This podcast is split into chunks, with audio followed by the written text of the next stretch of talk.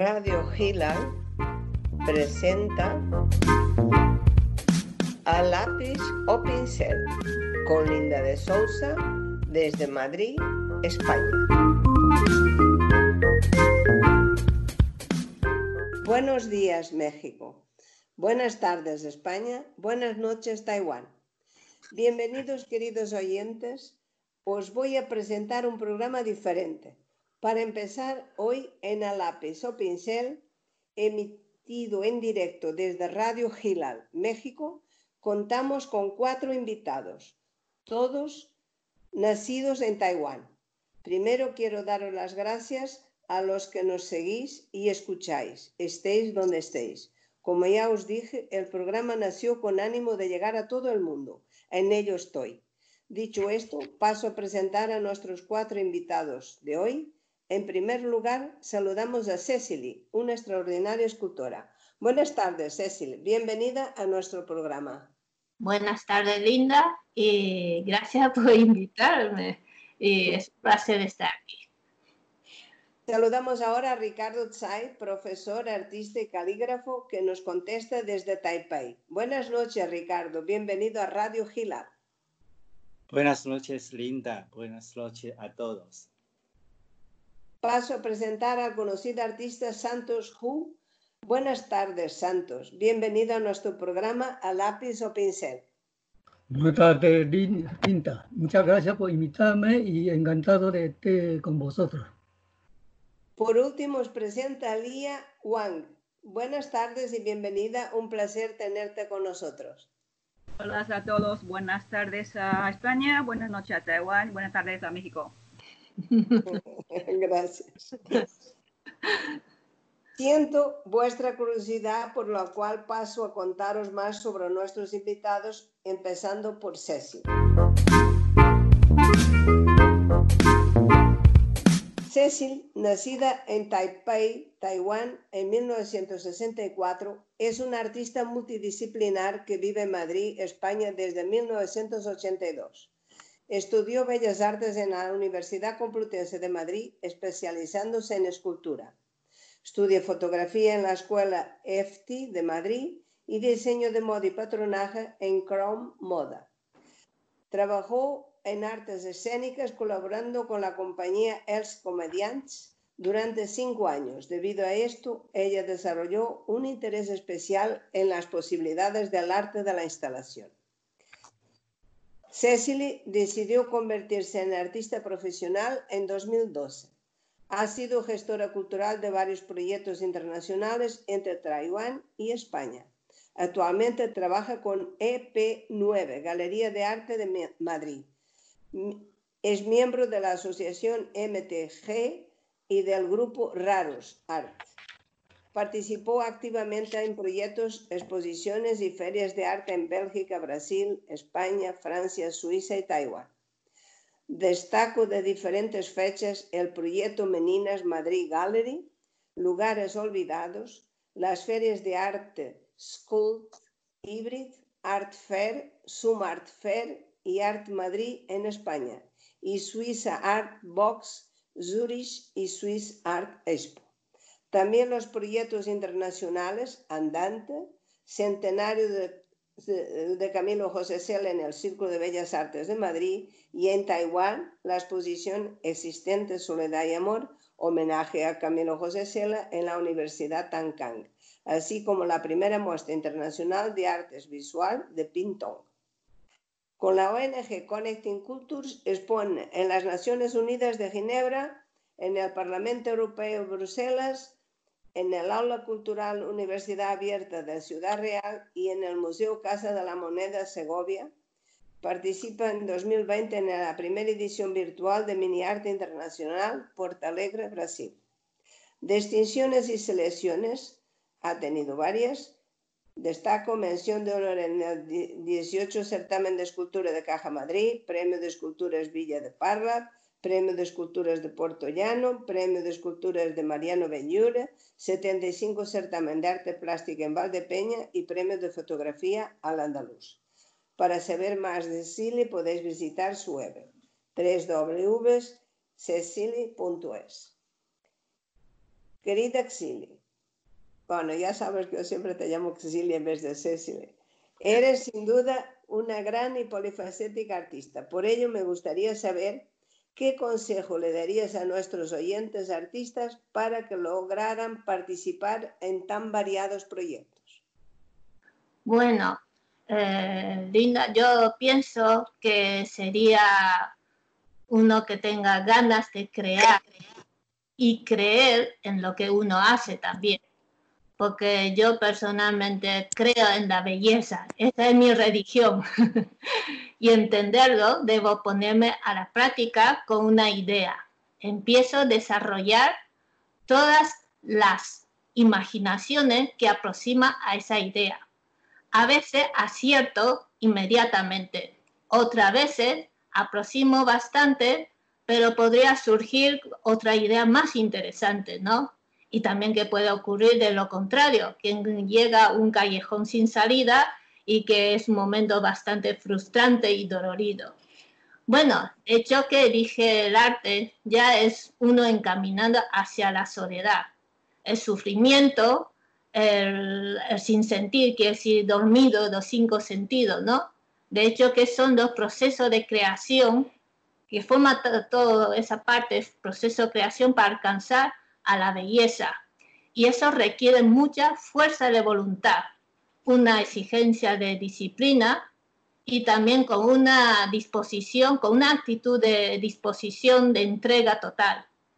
Y aparte pienso, la hay que mantener la mente en expansión, pero con cierta frescura, y sobre todo también la curiosidad.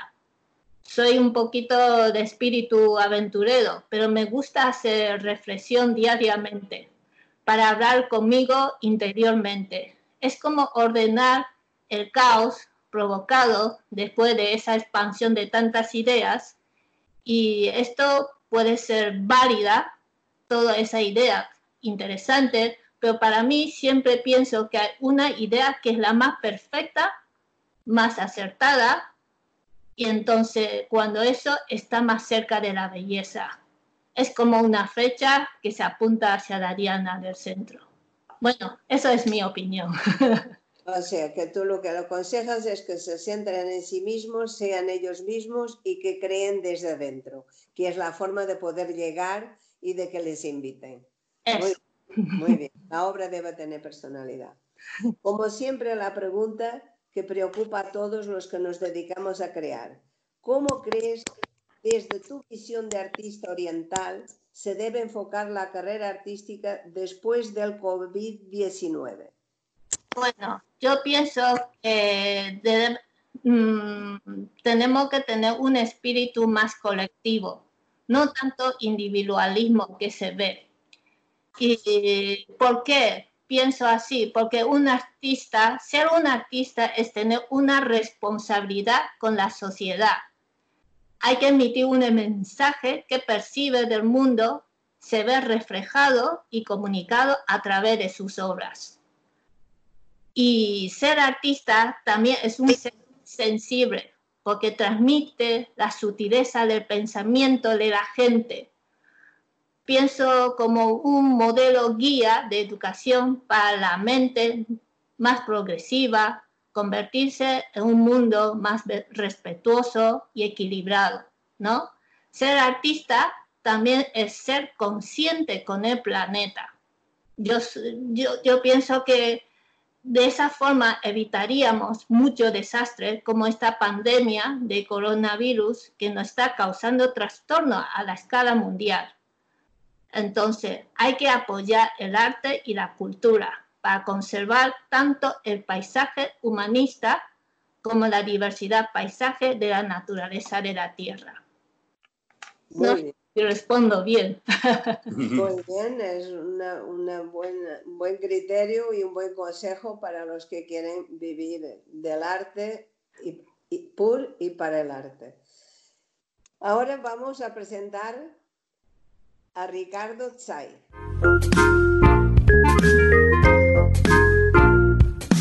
Nace en 1960 en Taipei, Taiwán, licenciado en Bellas Artes por la Universidad Complutense de Madrid, España, en 1991, y en 1993 cursó un doctorado de investigación de bellas artes en la UCM, España. Actualmente es profesor asistente en el Departamento de Bellas Artes y Artes Creativas en la Universidad Wanfang de Taipei. También es profesor asistente e investigador del Instituto de la Universidad Nacional de Bellas Artes de Taiwán y profesor visitante de taller de caligrafía de la Universidad de Cuenca, España. Director del Departamento de Bellas Artes y Artes Creativas de la Universidad Wanfang, investigador principal del Grupo de Exposiciones y Comisariados del Museo de Arte Contemporáneo de Kaohsiung, profesor adjunto de los Departamentos de Bellas Artes en la Universidad Magisterio de Kaohsiung, perdonad si no pronuncio muy bien, de, filología, de Filología Hispánica en la Universidad de Tankang de Taipei y de Pintura y Caligrafía China en la Universidad Nacional de Bellas Artes de Taiwán. Profesor visitante de Caligrafía y Pintura China en cursos de verano de la Universidad de Alcalá de Henares, España. Miembro de los comités de jurado de examen de ingreso de caligrafía china en las universidades de Taiwán, del certamen nacional de arte joven en la categoría de pintura al óleo, del concurso nacional de arte creativo de esculturas de madera y de competición de serigrafía artística en la categoría junior en Taiwán. Es miembro de jurado de todos estos comités que os he nombrado. A pesar de su dedicación en la enseñanza, también se ha desarrollado en actividades como artista. Cuenta con más de 150 exposiciones individuales y colectivas, distribuidas en distintas partes del mundo. Taiwán, Japón, Canadá, España, Corea del Sur, China, etc. Algunas se me habrá olvidado. Su obra ha sido reconocida en 1985 con el primer premio sello caligráfico y en 1986 con el primer premio de caligrafía de la Universidad de Bellas Artes de Taiwán, recibiendo en 1990 de la Universidad Complutense de Madrid, España, la mención de honor de dibujo y movimiento. Querido Ricardo, como profesor en los dos sistemas de enseñanza o enseño, como quieras, ¿puedes indicarnos qué similitud existen entre ellos? Sí, pues, em, a ver, lo voy a explicar un poquito cómo es mi punto de vista sobre el tema de, mm, artes entre Taiwán y España. Que mm, primero, en, el sistema de España me parece, mm, eh, eh, sobre todo, indicas eh, los créditos que para mm, diplomado, ¿no? Eh, cada, cada estudiante mantiene tanto. Y aquí en Taiwán mm, mm, tenemos menos. La diferencia entre estos es en España los estudiantes estudiante tiene que estudiar mm, menos tiempo, pero tiene más crédito. En Taiwán es más tiempo. me parece mm, esta diferencia. Y, por ejemplo, en, Cuenca, en, cada tres meses, ¿no? Y solo 15 semanas. Y en Taipei, Huafan, pues tenemos 18 semanas. Y esto es más o menos tres semanas mm, para los estudiantes de Cuenca tiene que preparar mm, un examen final. Pero aquí nosotros empezamos de primera semana hasta a final. Esto quiere decir que es la diferencia. Y mi experiencia de enseñanza es mm, ahí eh, me siento los alumnos que cuando en la clase aprender eh, técnica o pensamiento de arte, siempre uso inmediatamente eh, el concepto o técnica. Y aquí mm, los estudiantes que mm, mm, cuando está en la clase, pues mantiene, continúa la clase y se puede aprender más eh, la parte más tradicional. Quiero decir, no está pensando para, em, em, a ver, eh, utilizar o para expresar su eh, creación, sino es para aprender. Esto quiere decir, es diferente. Y al final, ahí pues da más uh, importante sobre uh, cómo es el éxito del aprendizaje, aprendizaje, ¿no? Y nosotros um, nos da más importante esta forma de trabajar.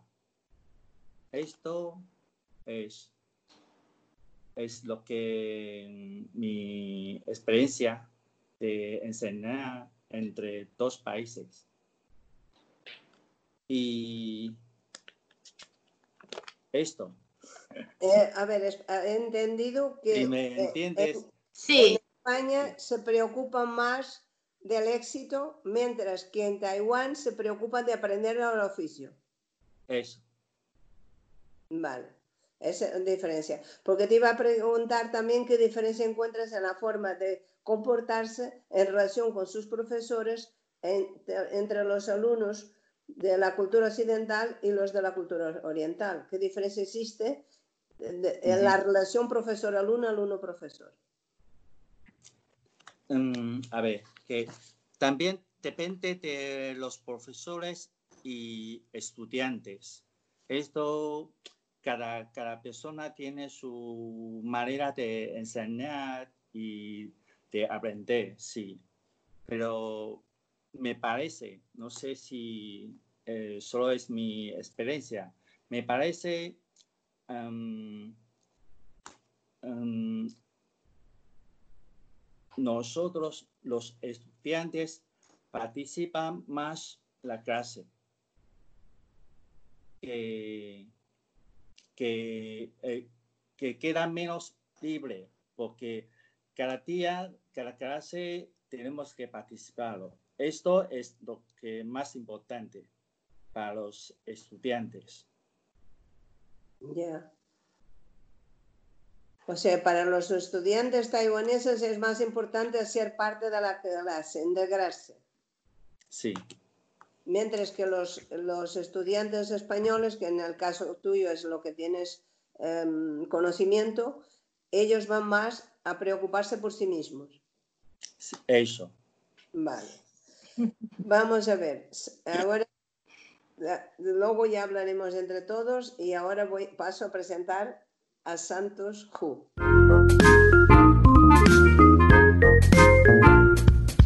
Nacido en el sur de Taiwán, en 1955, Santos Hu se sintió desde muy temprana edad atraído por el arte de la pintura y en 1975 comenzó a estudiar en la Escuela Superior de Bellas Artes de Taiwán. En 1983 marcha a España e ingresa en la Facultad de Bellas Artes de la Universidad Complutense de Madrid, la UCM, donde se licencia en 1988 siendo uno de los diez alumnos seleccionados del último curso de pintura de la Facultad de Bellas Artes de Madrid para participar en Cercedilla 88, un grupo que, formaban y que era como un máster de aquella época. Afincada en España desde los años 1990, ha realizado numerosas exposiciones de su extensa obra en España y en Taiwán y otros países de Europa. Su obra puede admirarse en el Museo Nacional de Bellas Artes de Taiwán y en el Museo de Bellas Artes de la ciudad de Taipei. Desde 1987 expone individual y colectivamente en Barcelona, Bilbao, Castellón, Ferrol, Gijón, Granada, Guadalajara, Lérida, Madrid, Málaga, Orihuela, Oviedo, San Lorenzo del Escorial, Segovia, Tarragona, Toledo, Victoria, Valencia, Zaragoza, este en España, y en París, Francia, en Europa, en Asia, en Taipei, Taiwán. Participa en las ferias de arte Almoneda, Barcelona, de Arte Santander, de Sevilla y Valencia en España y la de Gante en Bélgica y la de Taipei en Taiwán. O sea que ha participado no solo en bastantes sitios, que los he procurado poner todos por orden alfabético, bastantes ciudades, sino también en diferentes ferias de arte internacional. Finalista del premio BMW durante seis años, ¿eh? Seis años llegó finalista. Es un premio difícil, o sea que eh, tiene mucho mérito ser seis años finalista. De su larga lista de premios destaco. En 1987, primer premio del tercer concurso de dibujo Villanueva del Pardillo en Madrid. En 1989, mención especial de la primera Bienal de Pintura de la Fundación Ávila del Rey. En 1990, primer premio del quinto premio de pintura Ron Bacardí y la segunda medalla del 57 Salón de Otoño de la EPE, que este año ha cumplido 110 años. En 1991, primer premio del octavo premio de Durán. O sea que estos son solo unos pocos de los muchos que tienes. Tendréis que ver su web para saber toda su historia. Estimado Santos Hu, ¿por qué has decidido venir a la Universidad Complutense de Madrid para conseguir tu licenciatura de Bellas Artes? Bueno, primero, muchísimas gracias por tu presentación. Bueno, es una buena pregunta, una pregunta interesante. ¿Por qué vengo aquí, no? Que tengo que retroceder hace más de 40 años, cuando estudiaba en la eh, Escuela Superior de Bellas Artes de Taiwán, había un señor, un profesor que que volvió de, España, estudiaba aquí, ¿no? Y siempre nos habló eh, de su, este, eh, cuando estuvo en, en, España, su estudio, y habla muy bien de España, eh, un país muy acogedor y la gente amable, es un país fácil de vivir. ¿A qué tiempo? Bueno, la vida es barata, pero ahora no. bueno, y la información que, que recibí de este, este, señor que me hizo una ilusión que venía aquí. Entonces, eh, eh bueno, para, para estudiar, sacar el título. Bueno, aquí aquel tiempo todavía no existe facultad de de lo que estudiaba este señor, este, que se llama Real Academia no me ate de San Fernando, eh, que no existía eh, título de licenciado. Mm. Bueno, si, si, tiene título de licenciado sería seguramente falsificado. ¿no? Y, cuando, y luego vení en, en el año eh, octubre, eh, bueno, en otoño de, año 83, y el, año siguiente ingresé en la Facultad de Bellas Artes de, de Complutense. Y después de cuatro años bueno, tengo cuatro años de estudio porque me han quitado un año por eh, convalidación de asignatura. Ya. Eh, sí, cuando he tenido el título, bueno, yo tengo que confesar que el motivo que, que venía a España es por, por este título, porque en aquel tiempo el título licenciado es, vale mucho. Bueno, como ahora, ahora casi no vale nada, si no, tú no tienes título doctorado no es nadie, pero aquel tiempo sí. Entonces yo, mi, mi motivo de vivir es por este título. Entonces, pues, cuando tenía el título, también pensé a volver, pero, pero en aquel tiempo pensé que bueno, yo debería quedar un par de años para aprender más cosas. Y, y también en, en, aquella época empecé a, a participar en concursos, haciendo eh, exposiciones y me dieron varios premios. Y más tarde nació mi hija y la cosa se complica y luego el tiempo que pasa, cada vez eh, pierde ganas de volver Bueno, fíjate, han, han pasado 37 años ya. Y el título que el título que conseguí, este título es el diploma de licenciado, sigue guardando en el cajón.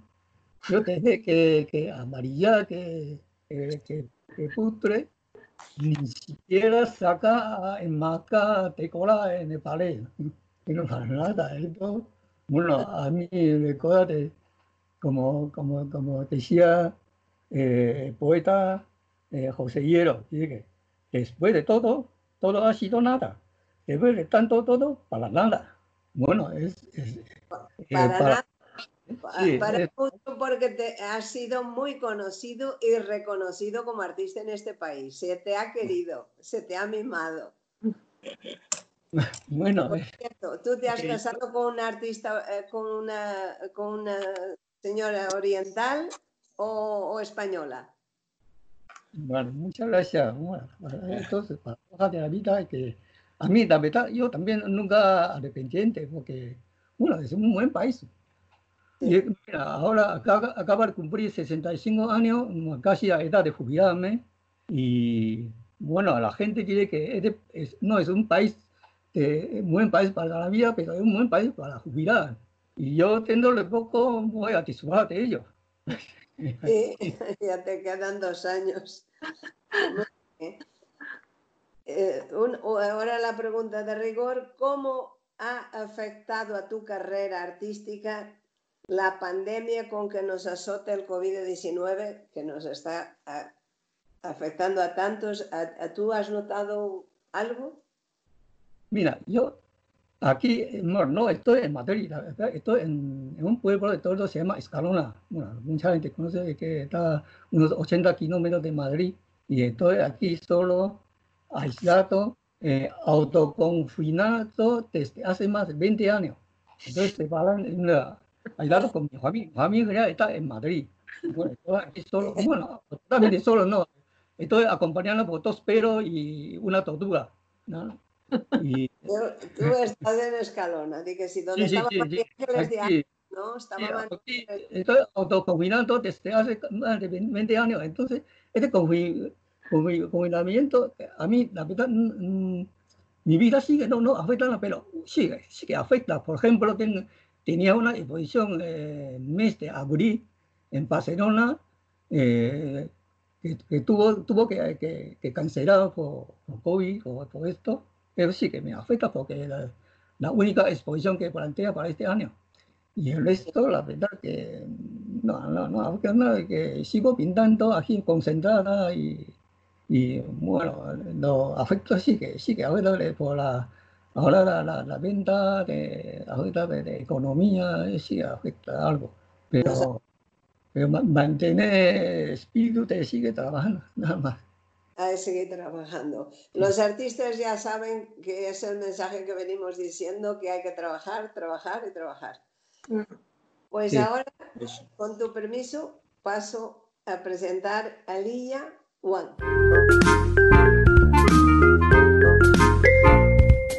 Nacida en Taipei en el 76, estudia arte y diseño en la escuela Fuxing, participando en exposiciones de escultura y diseño de joyas, ganando el premio a la mejor categoría en diseño de joya en el concurso Nueva Generación de Taiwán. Terminada su formación profesional en 1997, se marchó a Argentina, donde estudió la carrera de arquitectura en la Universidad Católica de Córdoba. Mientras, mientras estudiaba, fue seleccionada por un laboratorio de diseño y creatividad en el Instituto de Diseño de la misma universidad. En 2001 terminó su carrera durante la crisis económica de Argentina, por lo que se mudó a México donde en 2007 colaboró con el Foro Internacional de, de, las Culturas entre el Museo de Historia Mexicana y el Museo Capital Beijing, sobre la exposición de la compasión de, del Buda Guan Yin. Durante su estancia trabajó como profesora de Team Teaching en la Escuela de Arte en TEC, Monterrey.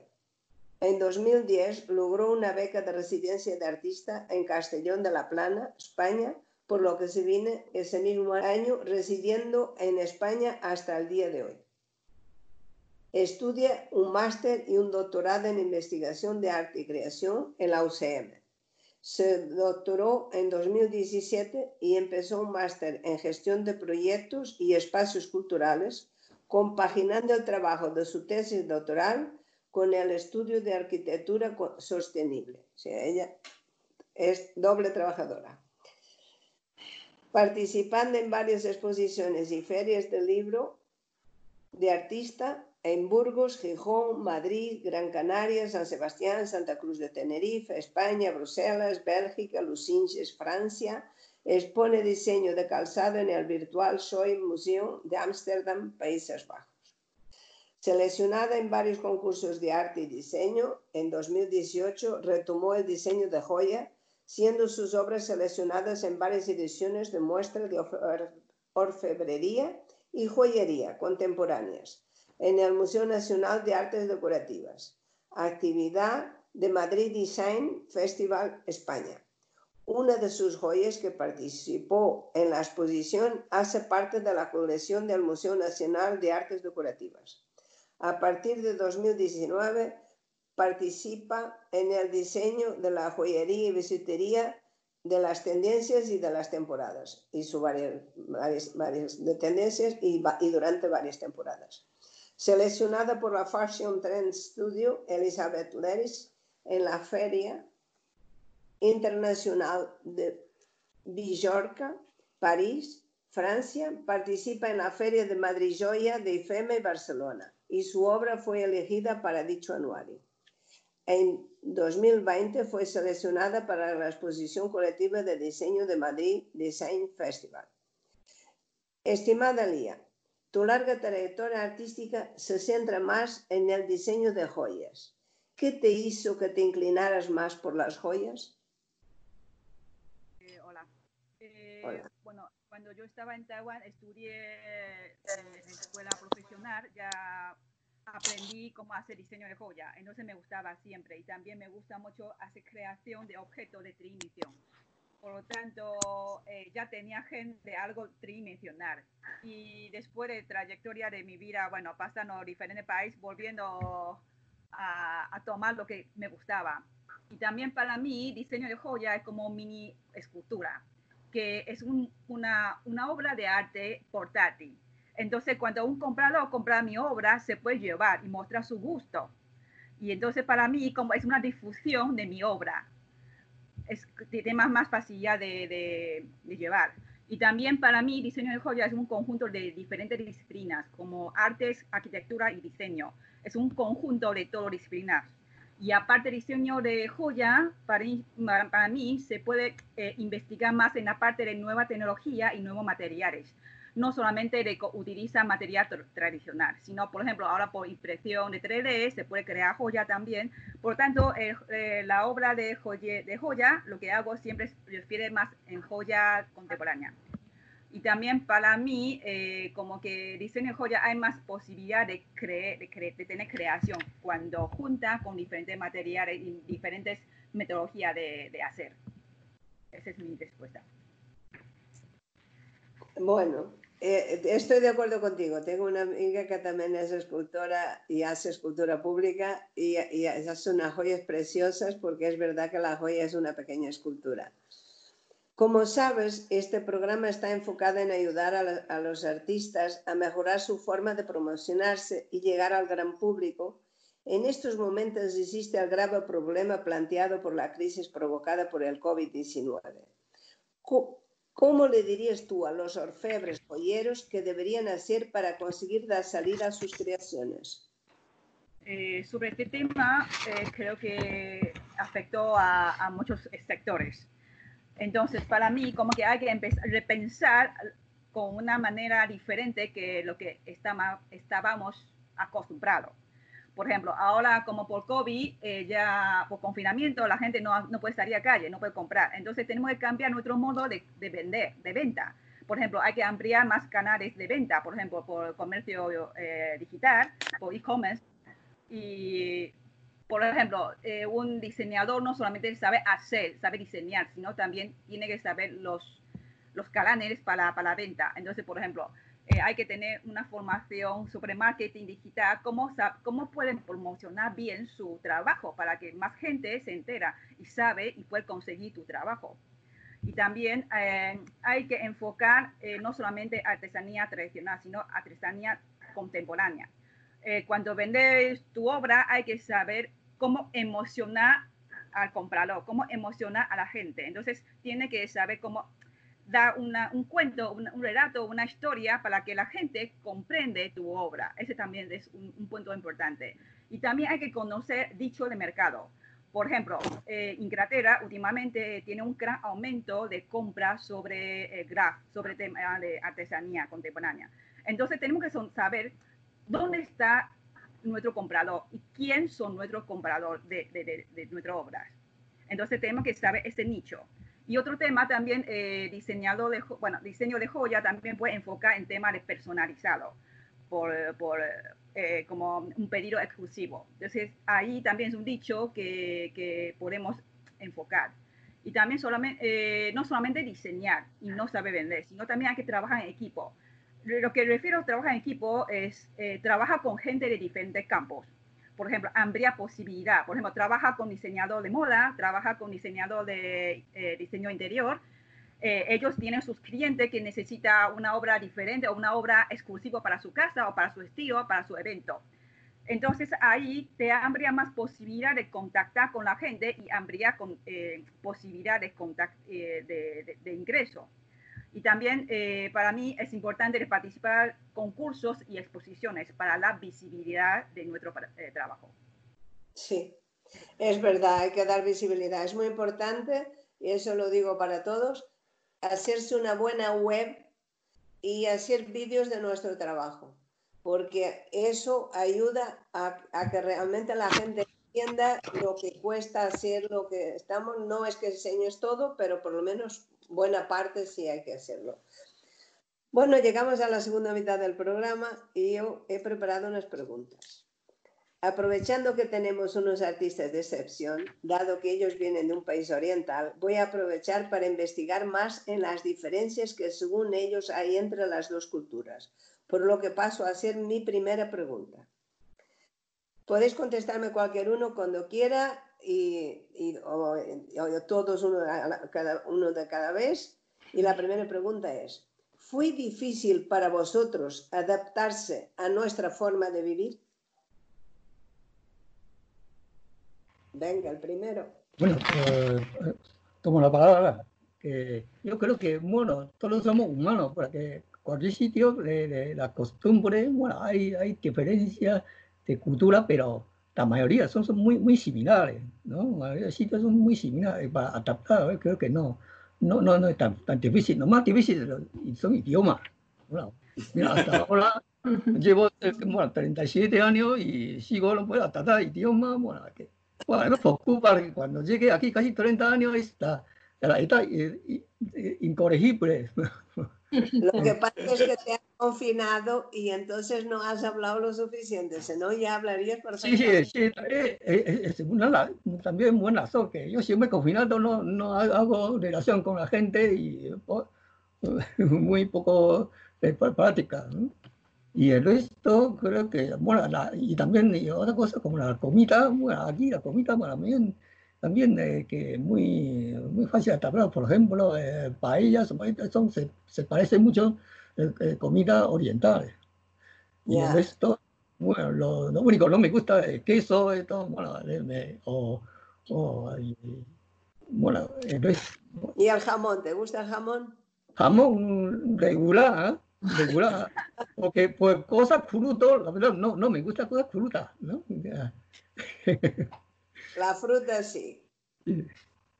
Sí, la fruta sí, la fruta, pero la fruta aquí menos variable que Taiwán. Aquí, ah, sí, es verdad. A mí me encanta vuestra comida. ¿eh? Vamos a ver, y a ver, ¿qué nos cuenta uh, Cecily? Bueno, yo, yo es que he salido de mi país desde muy temprana edad y aunque así tuve un, un enfrentamiento de, de, de, idioma, de emociones y de concepto, ¿no? parece mentira, cuando, cuando era pequeña no es fácil detectar eso, pero sin embargo lo sentimos todo, ¿no? Y la cultura de cada país es que era un choque muy fuerte para mí y a mí me costó mucho eh, eh, aceptar una nueva situación de, este cambio, ¿no? Por lo menos yo necesito eh, un año para, para asentarme en mi cerebro que estoy fuera de mi país y tengo que empezar todo de cero. Eso es un duro golpe para mí.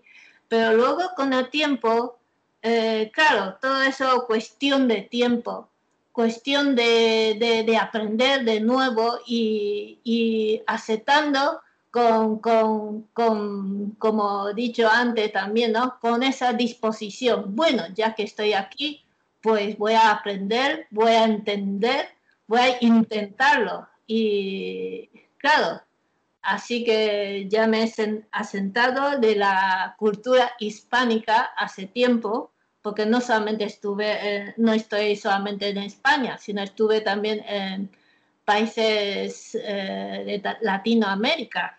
Y bueno, eh, hace que me enriquece la forma de vivir cada, cada pueblo y me parece muy bonito de poder tener esa oportunidad, absorber a todos ellos más de la sangre que tengo de origen de Taiwán es una mezcla importante para, para contar.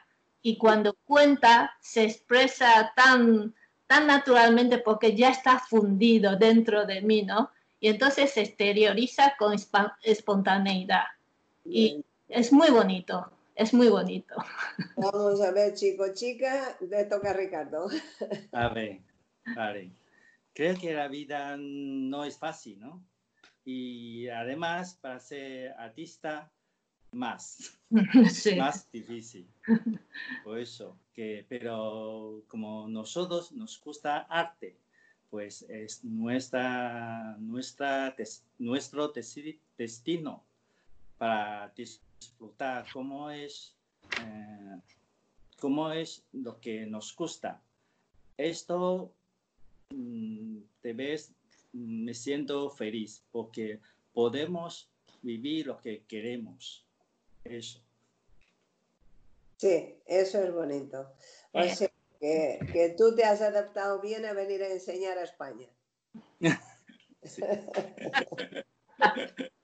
y a ver, eh, eh, Lía, tú cuéntanos cómo, cómo te ha costado mucho, que te fue difícil o fácil adaptarte.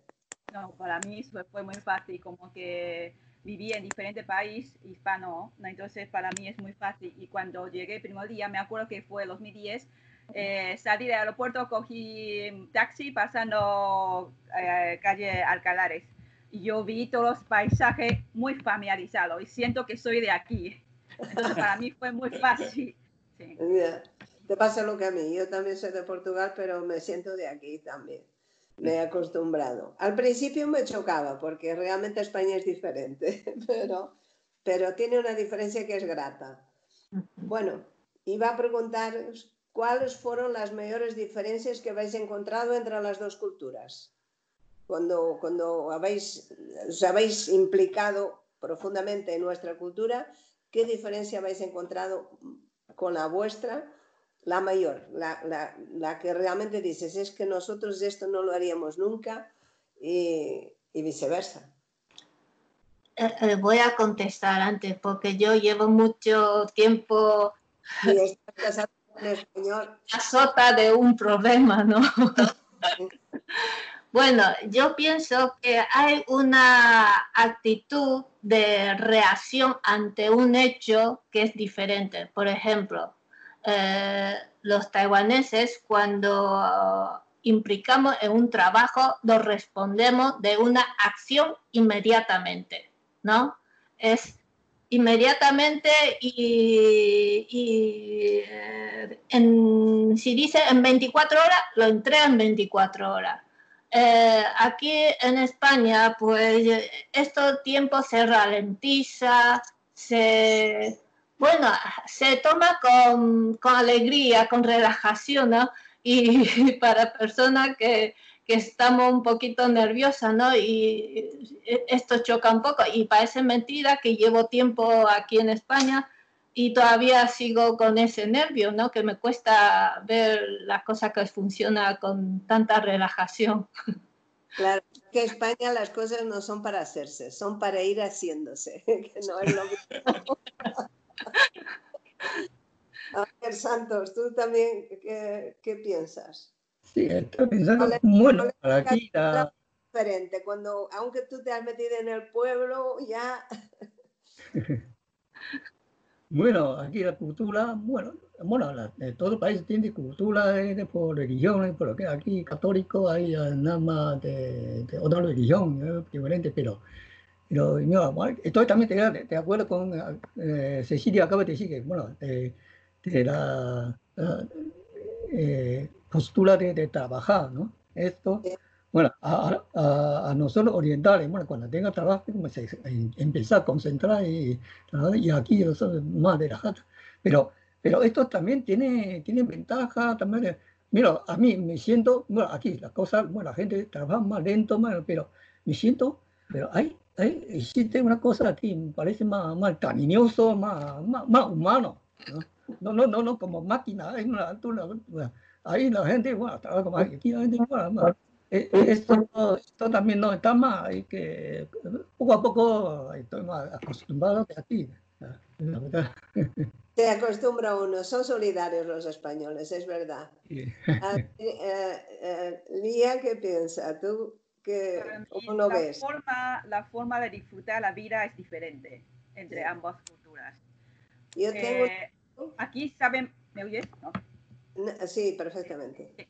Digo, aquí saben más disfrutar la vida, cuidando la vida con otra manera. Y en, en Taiwán es diferente.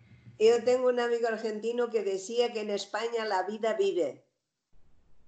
Y es verdad que la vida vive en España. Pero tú te has acostumbrado bien y te gusta la manera de, vivir de España.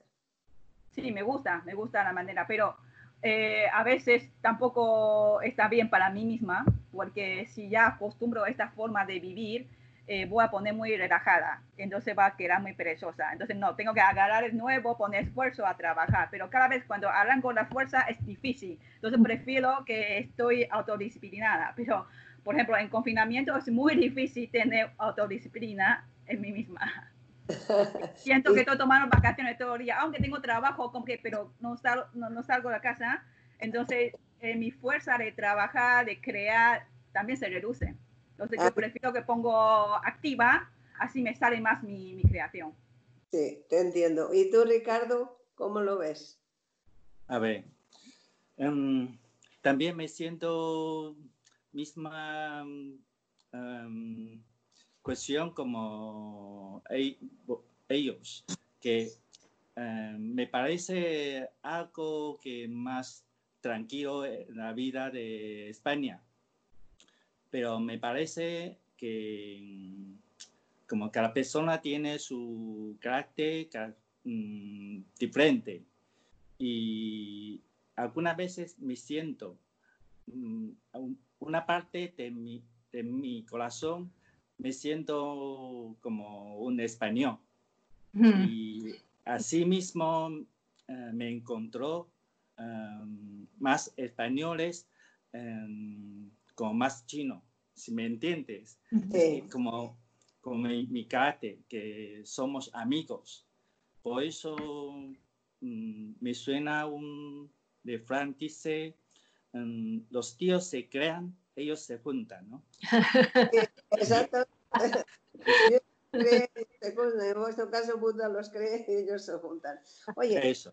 ¿pensáis que nuestros artistas van a lograr las mismas facilidades para mostrar sus obras en vuestras galerías como vosotros las habéis encontrado en las nuestras, porque aquí hay bastante obra de chinos, he visto obra importante, importantes artistas chinos exponiendo en Madrid.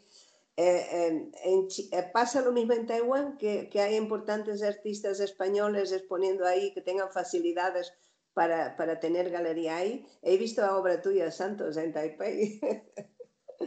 Estaba en tu galería. Sí, bueno, ahora yo creo que, bueno, como el mercado de arte, bueno, en Taiwán es mejor que aquí. Y también hay muchos artistas que surgen para, para venir a ver. Bueno, otro año, mira, no sé si tú conoces una que se llama Fundación Asilla, no sé conoces Fundación Asilla, ahora casi ya será porque se funciona más. La Fundación Asilla, eh, que son un grupo de artistas realismo. Y un año que me dijeron, bueno, vamos a que organizar una exposición en Taiwán, porque aquí no se vende nada, hay de ir a Taiwán. Sí, yo he preparado todo el dossier y presentar y luego cons consiguió un, una fecha y un sitio para exponer, ¿no? Esto para, para el año pasado, me parece. Y después de todo esto eh, empieza a plantear y, y buscar patrocinio, pero finalmente tuvo que cancelar. Me, me dijo eh, el señor que, que, no, que, que no, no me he conseguido suficiente dinero para esto. Tenemos que cancelar porque porque transporte todos los gastos y quiere hacer una, bueno, tiene que tener un catálogo bueno. Entonces estoy pensando que sí, sí que hay, yo creo que hay, hay muchos artistas, bueno, ahora, antes no, ahora sí poco a poco hay artistas de, de aquí va a China o Taiwán, porque yo creo que no, e, estos mercados de arte que, de, de situación de, de, España, no solo en, España, en, en casi toda Europa. En toda Europa, sí. ¿Tú cómo lo ves, Ricardo, que estás ahí en Taiwán? ¿Cómo ves la posibilidad de que nuestros artistas puedan dar el salto allá? Pues no sé, en, en Taipei, pues mm, creo que es más fácil para vender obras de arte. Pero también depende de, de precio, ¿no? eh, de eh, nivel de, um, a ver, como... De poder adquisitivo, ¿no? Sí, eso. Sí, pues por eso me, me siento es más fácil. Porque eh, por este caso de COVID y tenemos un, un, um, un acto que es para vender cada, cada cuatro o Mm, casi como 6.000 taipí y en Facebook. Y esto es como em, se puede em, vender fácilmente eh, y cada artista se vende más que cinco, uh, cuatro se tiene que, eh, condición es, tiene que comprar uno de otro artista. Y creo que para los artistas jóvenes esto está bien, para mm, dar un poco de ayuda de este momento. Por eso, eso es lo que, lo que me ocurre como es. Bueno, eh, yo creo que como se nos va acercando ya la hora de terminar, voy a pasar otra pregunta que nos conteste Lía. Eh, ¿Qué pensáis de la nueva normalidad? La cual continuamente nos recuerdan desde los medios de comunicación. ¿También en vuestro país se habla de la nueva normalidad o no habláis de eso? ¿Cómo? Nueva normalidad, post-COVID. Sí, es que ahora estamos en la nueva normalidad en España. No, no, no hubo, no hay confinamiento, entonces no, hay, no, existe ah, confinamiento. En Taiwán no hay confinamiento, no hay. Se controló perfectamente y no, totalmente la vida casi, casi igual, más entonces, bueno, no hay, no, no, no, sí, no como aquí hay, hay larga confinamiento, ahora volver a no, normalidad. Y una pregunta muy importante, ¿con qué clase de ayudas cuentan los artistas de vuestra civilización cuando surge una catástrofe como la producida por este virus? Pues, mm, a ver, que en este, mm, este caso, mm, eh, artistas puede pedir em, ayuda a ayuntamiento, al gobierno. Eh, normalmente cada, cada persona le da una ayuda de cada mes como 400 euros y por máximo como seis meses. Esto es para la gente trabaja por su cuenta. Esto es una ayuda de, por Eh, este caso. Sí. Está, está muy bien eso. Está Oye, muy bien. Yo no lo sabía. Está muy Ah, tú no... Vamos, Bueno, se puede repetir. Eh, yo tenía entendido que había ayudas. A ver, eh, Lía. ¿cuáles son las diferencias más importantes que existen entre vuestra forma de expresarse y la nuestra? ¿Expresarse en, en obra de Ah, arte o en... Exactamente, expresarse artísticamente. Estamos hablando de arte. Expresarse artísticamente. Eh, lo que yo veo que en cultura, occidental se expresa con más, más valentía, más, eh, más extremo. Y lo que veo que cultura oriental, eh, aunque desarrolla su obra de arte, pero todavía tiene un... Es más una forma muy más, más cerrada, sino, o más cuidado, mejor dicho, Más con más precaución. diríamos y- nosotros. Sí, y tiene temor de si demasiado extremo no va a lograr eh, gusto de, de, de la, de, público. Entonces, Sí. eh, y también estilos también está más limitado. Porque Oye, y- siempre es- aprende de un maestro. Entonces, el estilo siempre copia o continúa con la, la, la lineaje de maestro. Exactamente. Y otra cosa, Cecily, en vuestra sociedad, ¿qué se da, ¿a qué se da más importancia? ¿En la pintura, a la estética o al mensaje que esta transmite? Pues yo la verdad veo que, bueno, en, en cultura de, de Taiwán me refiere esto, ¿no? Eh, em, yo creo que, que es importante todo, ¿no? No sé, no sé, es que está todo ligado. Es difícil de, no sé, linda. La cultura occidental hoy en día se da bastante importancia al mensaje. A veces la obra mm, pues está menos trabajada.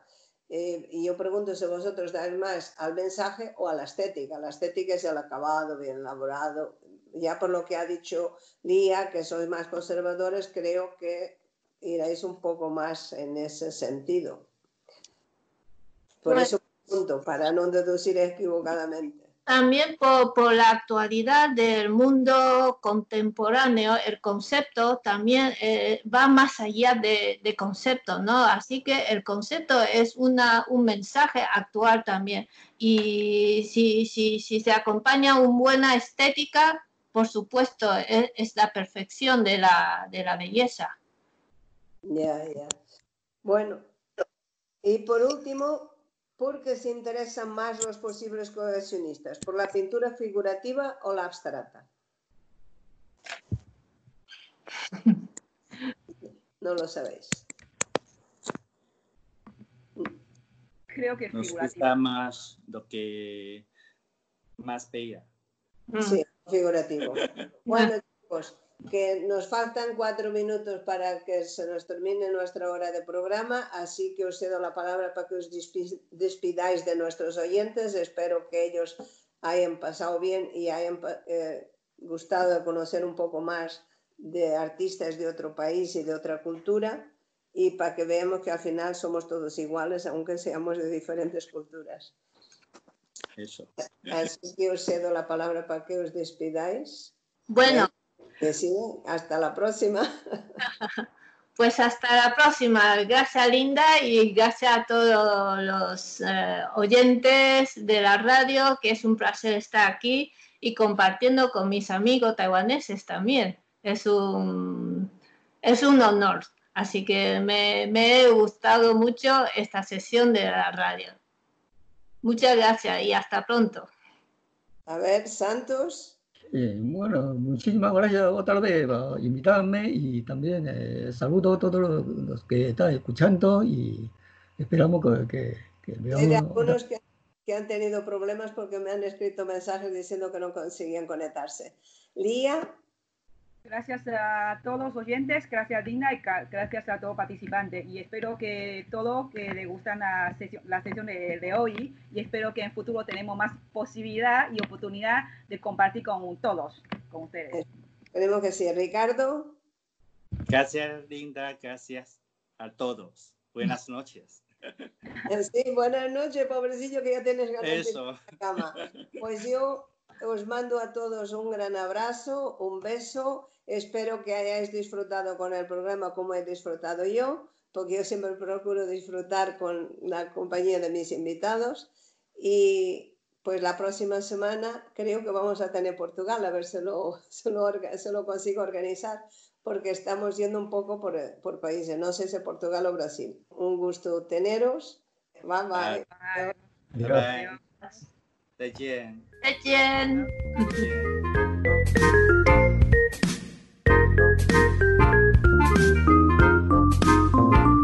Radio Hilal, programa a lápiz o pincel, emitido desde México. Muy buenos días.